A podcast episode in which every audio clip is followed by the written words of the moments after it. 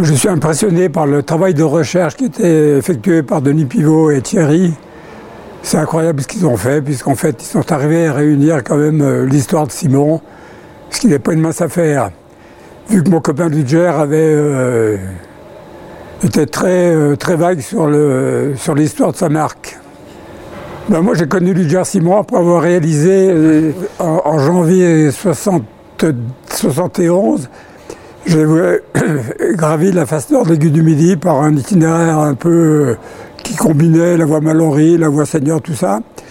Et euh, j'ai contacté Ludger pour qu'il me prête du matériel. C'est ce qui se faisait à l'époque. C'est là où j'ai connu Ludger. À l'époque, il, il, habitait aux Ouches.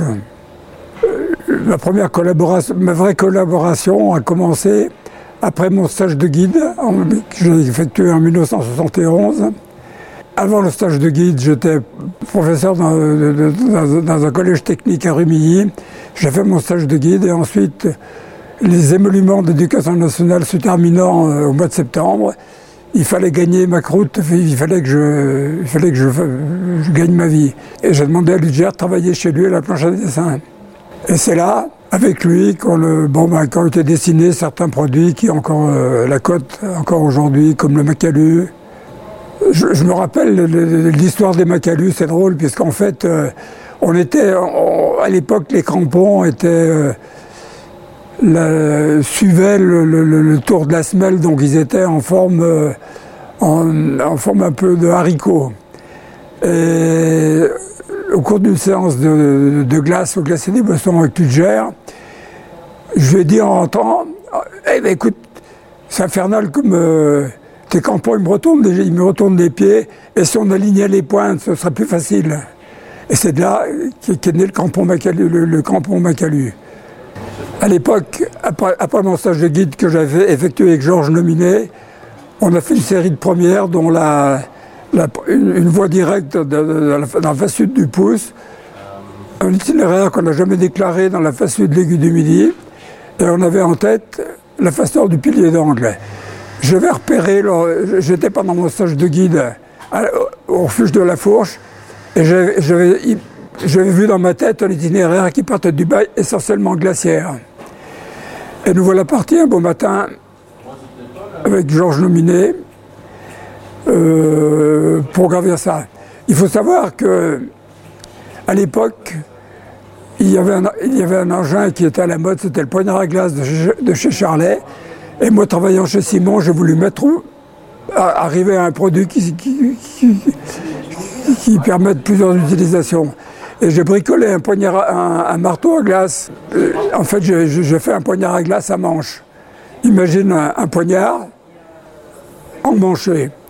Donc j'avais mon engin au, au, pilier d'angle. Et en utilisation poignard à glace, c'était absolument impossible dans la glace dure. Ça rentrait pas. Donc j'ai pris le manche et puis j'ai commencé à ancrer mon engin au-dessus de ma tête. Et ça marchait. J'étais en appui latéral avec, la main, avec la main, la main droite. Et je plantais mon engin plus haut. Et puis, progressivement, il dans ma tête, mais tiens, si on avait deux engins, on pourrait grimper comme après une échelle. Donc retour à, l'usine chez Simon. Et j'ai bricolé un deuxième engin. Et je, crois que j'ai fait les premiers pas euh, en pure traction, donc euh, sur le lors d'ouverture de quand on a fait l'hivernal de la de la voie Lagarde au plan. C'était vraiment la première course qui été faite un peu de traction dans les Alpes, puisque même si les Écossais avaient trouvé la combine quelques mois avant moi, ils n'étaient jamais venus sur place pour, euh, pour, la faire voir. Donc historiquement, ce sont les Écossais qui ont trouvé les premiers, et moi je pense que j'ai adapté, aux Alpes. J'avais en tête le colon Nord des Drues, qui était une marotte, puisque j'avais découvert, j'avais vu pour la première fois au cours d'un stage en guide à la Petite Verte, j'avais demandé à, mon prof qui était Claudius Morat, mais M. Morat, il n'a jamais été fait ce couloir. Il m'a répondu pourquoi tu veux y aller? Et c'était l'objectif, je peux dire de, ma vie, mais c'était une marotte. J'avais décidé d'y aller en hiver parce que j'avais peur des.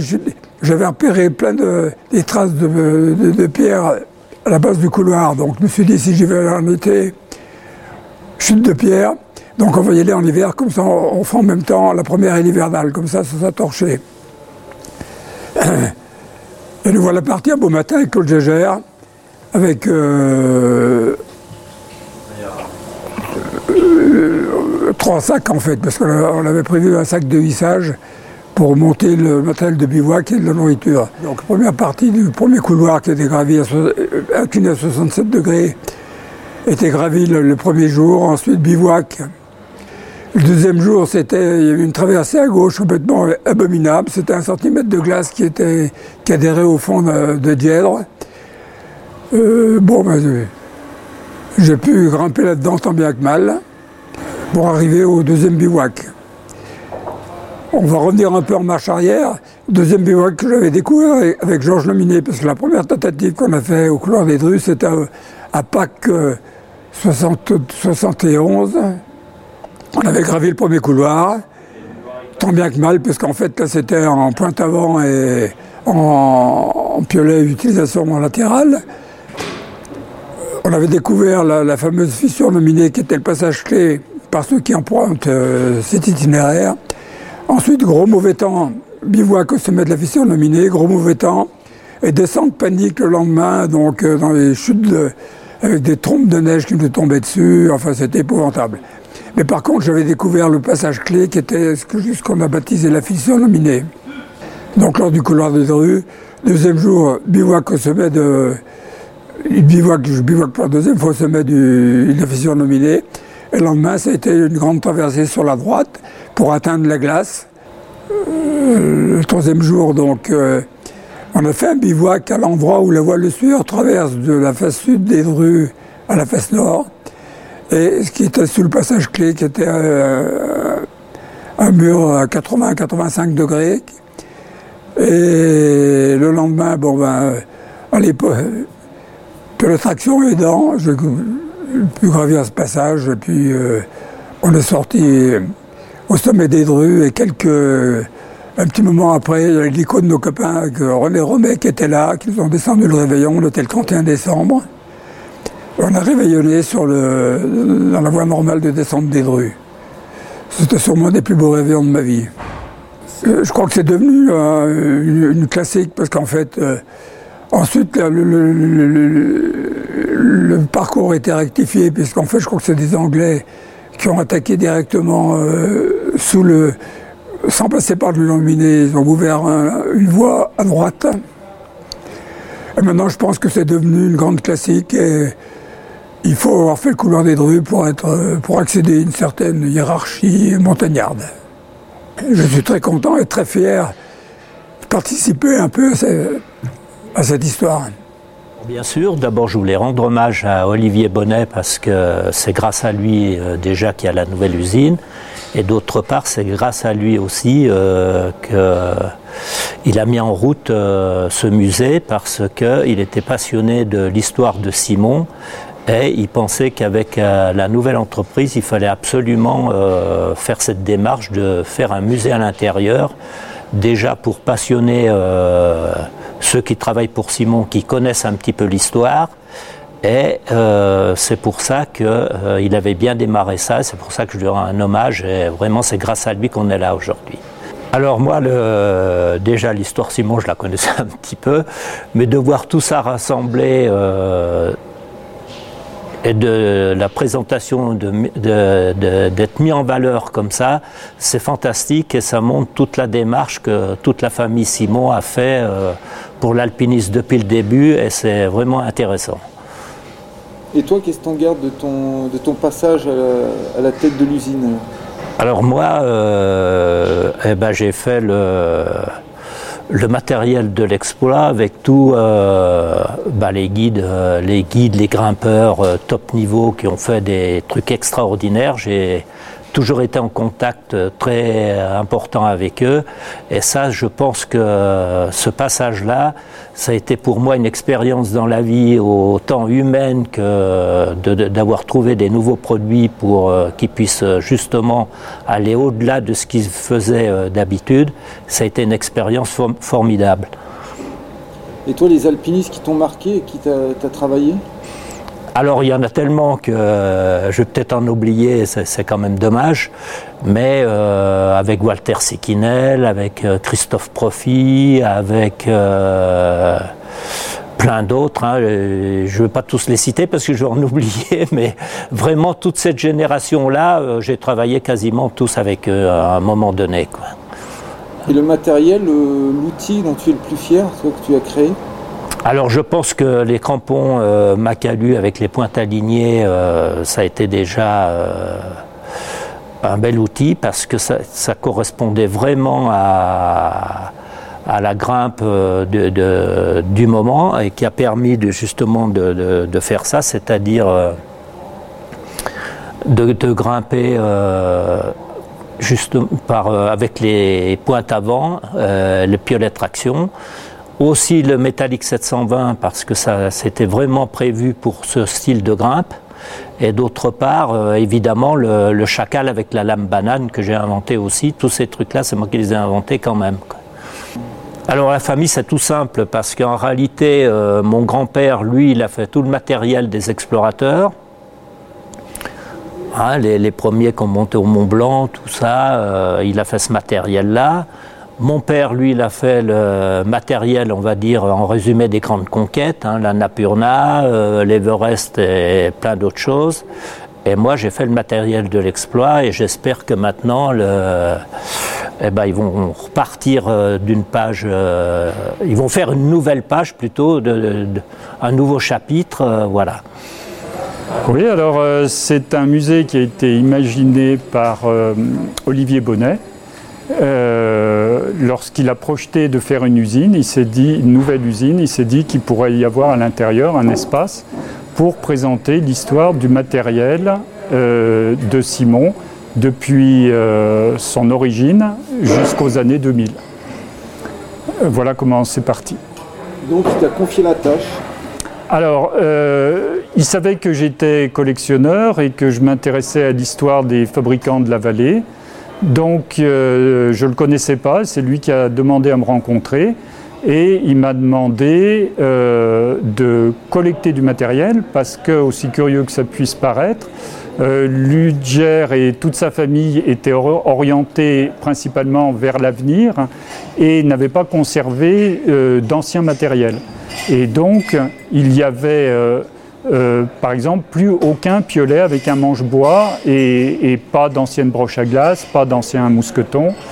Et donc, euh, comme j'avais une collection personnelle euh, que j'avais réunie pour sauvegarder du matériel, ce qui m'intéressait, c'est pas de le conserver chez moi, mais qu'il soit vu par des gens. Donc, je l'ai rétrocédé cette collection qui a fait la base du, musée. Et ensuite, pendant cinq années, j'ai collecté par différents moyens euh, du matériel pour euh, aboutir à plus de 600 pièces dont environ 340 sont présentées dans ce musée. Tu es fier de présenter quelles pièces? Alors je suis fier de toutes les pièces. Mais disons qu'il y a des pièces qui retracent l'histoire de Simon, et puis, il y a des pièces, à travers cette histoire, on raconte aussi l'histoire de l'alpinisme. Car euh, à chaque fois qu'il y a eu une évolution dans l'histoire de l'alpinisme, dans les pratiques, il y a eu une évolution dans le matériel. Et euh, en particulier, on a une, section où il y a des pièces historiques, où il y a les cinq guides de, qui sont toutes les cinq nés en 1921, c'est-à-dire Louis Lachenal, Lionel Terret, Gaston Rébuffat, James Coutet et Pierre Leroux. Tous les cinq étaient amis, tous les cinq étaient guides, tous les cinq ont été professeurs à l'École nationale de ski et d'alpinisme, et trois d'entre eux, bien sûr, ont fait partie de l'épopée de l'Annapurna. Et ils étaient tous étroitement amis. Et euh, leur famille euh, nous a prêté des objets Et donc dans les vitrines qui, qui, sont consacrées aux cinq guides, ce sont que des pièces qui leur ont appartenu. et entre autres, on a le, mythique pullover de Gaston Rébuffat, qui est le, seul qui, reste. Et, mais on a aussi des médailles de Jam Coutet qui a été champion euh, du monde à 16 ans et demi, le plus jeune champion du monde de, toute l'histoire, devant Émile Allais qui était arrivé deuxième alors que c'était la célébrité de l'époque. Et puis on a Rébuffa avec ses livres, son pull, on a Laure Piolet qui sont tous marqués à leur nom. Euh, et puis on retrace aussi les grands moments de l'alpinisme euh, avec plus près de chez nous euh, eh bien, la période des trilogies, euh, ensuite euh, les conquêtes des 8000 en style alpin avec Christophe Profit, Pierre Bégin. Bien sûr, les trilogies, c'est Escoffier, Alain Gersen et, Christophe Profit encore.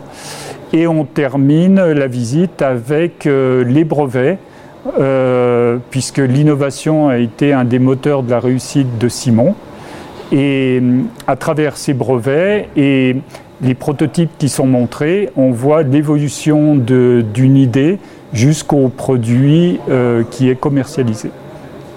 Et qu'est-ce qui t'a marqué, toi, dans l'épopée Simon, alors? Eh bien, ça a été une, famille qui, au début, c'était des forgerons qui, faisaient, euh, qui ont fait les, les premiers piolets, et la plupart ont disparu. Parce que euh, pour survivre, il suffisait pas seulement de taper euh, avec son marteau sur son enclume, mais il fallait aussi avoir une vision commerçante. Et euh, la particularité de la famille Simon, c'est que dès le début, ils ont eu l'idée de faire de la publicité chez leurs clients qui étaient anglais, donc dans la revue, par exemple, le guide qui était publié par Wimper, c'est la première publicité de Simon.